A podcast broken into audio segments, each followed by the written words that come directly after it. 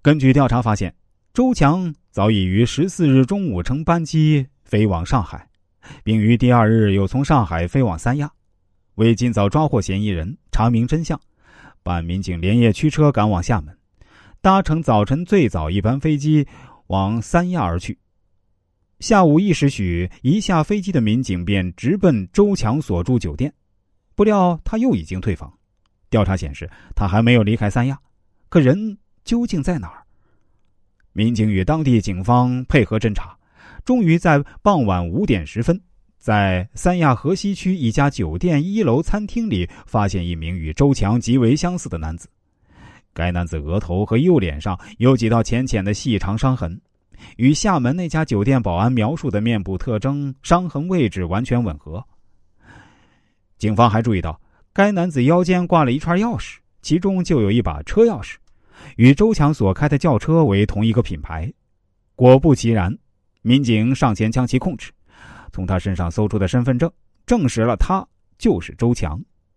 他做梦也没想到，福建警方发现尸体还不到十七个小时，就把他抓获。讯问周强，让不少经验丰富的老侦查员都头疼。他拒不回答任何问题，还扬言说：“李欣怡家人来了，我才告诉他。”要亲自告诉他们，让他们后悔一辈子。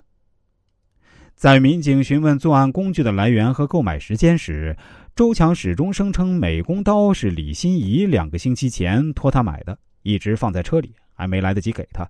当时自己情绪失控，不知怎么就把它拿出来了。然而，这个谎言很快就被办案民警粉碎。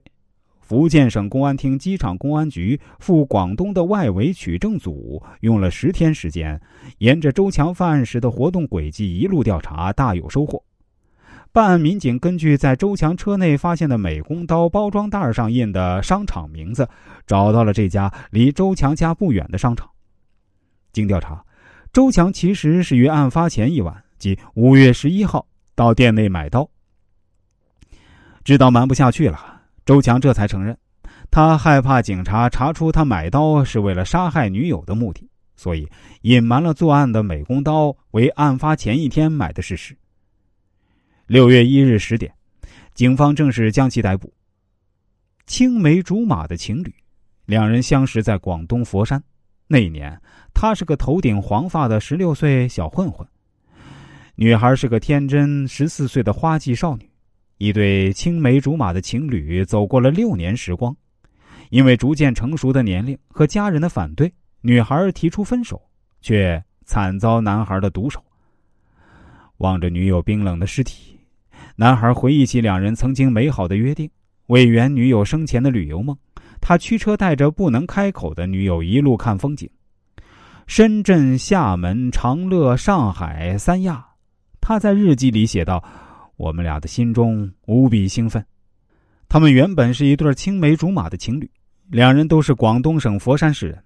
二零零七年，刚踏入初中校门的李心怡看到周强的第一眼就被吸引了。